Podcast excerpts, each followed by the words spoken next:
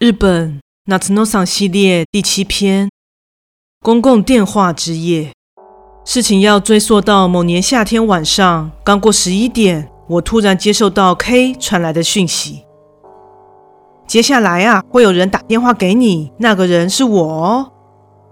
我当时正躺在床上，读着从大学图书馆借来的书。K 在这种时间打电话来，并不稀奇。我在意的是。为什么他要先传讯息预告呢？究竟有什么事呢？迷糊地思考这个问题的同时，手机开始震动了，传出像是蜜蜂飞行的声音，是 K 吧？来电显示并非 K 的名字，上头写着公共电话。我内心不禁有些困惑：如果来电者真的是 K，为何他要特地用公共电话打给我呢？既然能传讯息过来，就表示他一定有带手机啊！算了，再怎么想也想不通。我搁下手中的书，接起电话。喂，哎，很慢呢，电话响了就快点接啊！那一头的确是 K 的声音。这么晚打来要干嘛啦？还有，你现在人在电话亭哦。答对了。为啥要从那里打给我啊？虽然只要开口问问就知道了，不过我大概已经能猜到答案。K 每次干这种事情的时候，绝对是和灵异这两个字脱不了关系。其实啊，这个电话亭啊，听说是个很有名的灵异景点呢。这里以前好像发生过意外，据说只要像这样打电话给别人，不知不觉间外头就会多一个男人一直盯着你看哦。啊，好了好了。我就知道又是这种事。那个男幽灵生前在下班后经常使用这台公共电话。当时的年代，手机还尚未普及，他打电话是为了通知家人我要回家喽。然而某天男人工作结束，正要去打电话的时候，却被分心的驾驶碾过，当场往生了。听完 K 所说的故事，我的脑中立刻开始上演悲情小剧场。也可能是受到刚才那本小说的影响吧。不过最让我感到不可思议的是，身兼灵异迷和胆小鬼的 K，竟然敢一个人去那种地方。然后嘞，那个男人出现了吗？啊，不，不是那样啦。幽灵不会在我这，他会出现在接电话的人那里哦。啊，听说会出现在窗户那哦。出来的话，记得转播实况啊。我反射性的看向窗户，窗帘轻轻晃动着，因为没有开窗，我推测应该是冷气的风所造成的。今天实在是太炎热了。我住在公寓二楼，窗户外头应该只会出现黑漆漆的夜景。话虽如此，我从喉咙深处冒出一声呜咽，那家伙像是整个贴在玻璃上头，紧紧攀着窗户不放，手背和脚几乎弯成九十度。视线落在何处，则无法得知。一丝不挂的全裸身躯，皮肤的颜色白得吓人。出现了，真的假的？是壁虎啊？男幽灵嘞？不在。是说你先给我等等，虽然已经太迟了，但是我还是要干掉一下。哎呦，什么啦？现在是哪招啊？啥啊？壁虎？不对，是叫你别拿我当诱饵啊。这种事情你亲自体验才有意义吧？不过这么一来就说得通了，难怪 K 这次敢自己一个人去，因为到头来只有我会中招嘛。哎呦，有什么关系嘛？反正你也很想看看吧，那个幽灵。哎，你再看一次窗户吧，他搞不好出现了。我从刚刚就一直在看了，什么也没有啊。不知道是不是察觉到我的视线，壁虎迅速地消失在眼前。什么嘛，一点都不好玩呢！我明明听说，只要从这里打电话，就一定能听到对方的尖叫声啊！原来是想听我尖叫吗？这个家伙！如果你这么想听别人崩溃的话，你也打给 S 看看吧。乱枪打鸟，搞不好会中一个！哦，对吼，啊啊！可是那家伙睡觉时被吵醒的话，不是会很不爽吗？他那样子比幽灵还可怕啦！呵呵，说的也是了。不过说比幽灵恐怖就太有点。哎，K，喂，通讯似乎中断了。K 八成只投了二十块进去吧？该怎么办呢？不然直接打他的手机好了。正当我犹豫不决时，手机忽然发出震动，一定是 K，除了他之外没有别的人选。我准备接电话的手瞬间定格。本来以为手机的荧幕会显示公共电话或 K 的手机号码，但上头却写着无法阅读的乱码。这种情况还是第一次。手机不断在手中震动着，望向窗户，窗帘正轻轻地晃动着，什么都没有，什么都看不到。壁虎也消失了，当然更不会有什么男人。我依然凝视着窗边，按下通话键，将手机举到耳边。喂，耳边传来某种声音，虽然细微，但听得出来有人在说话。喂，K，迟了，抱歉。不是 K，电话的另一头声音如细丝一般，还夹着电视收讯不良般的杂音。只能断断续续听到这些字句，这是啥呢？是谁在说话？别说那个。我知道讲话的是男人，但他到底是谁？究竟想表达什么？他并不是在对我说话。我现在要回去了。下一秒，震耳欲聋的撞击声响起，我几乎以为自己要聋了。刮过东西的声音，损坏东西的声音，撞破东西的声音，还有某种东西压过柔软物体的声响。我不由自主地把手机拿离耳边，声音消失了。再一次将手机贴近耳旁，电话已经中断了。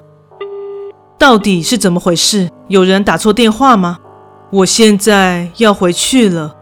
只有最后这句话特别清晰。对方正打算要回家吧？男人总在下班后使用公共电话。那天他结束工作，正要去打电话的时候，我想到这，立刻摇摇头，全是妄想。此时手机又发出震动，我立刻紧绷全身的细胞。不过这次显示的画面很正常，上面出现 K 的号码。喂，很慢呢，你这家伙是不会接电话的。听到 K 的声音，让我整个人放松下来，却又立刻想到。为何我非得被他骂？忽然极度的想踹断他的小腿。男人有没有出现啊？没没了啊！可是我接到一通奇怪的电话。哈？那啥？对方说现在要回去了。是男的吗？应该吧。他讲完话后就发出很吵的杂音。哦，那现在窗户有东西吗？我看向窗户，当然什么也没有，没有任何人。没有异状啊，那应该就是真的打错了吧？没有听说有过这段啊。嗯，我也是这么觉得。啊，对了对了，这时 K 忽然想到什么有趣的事。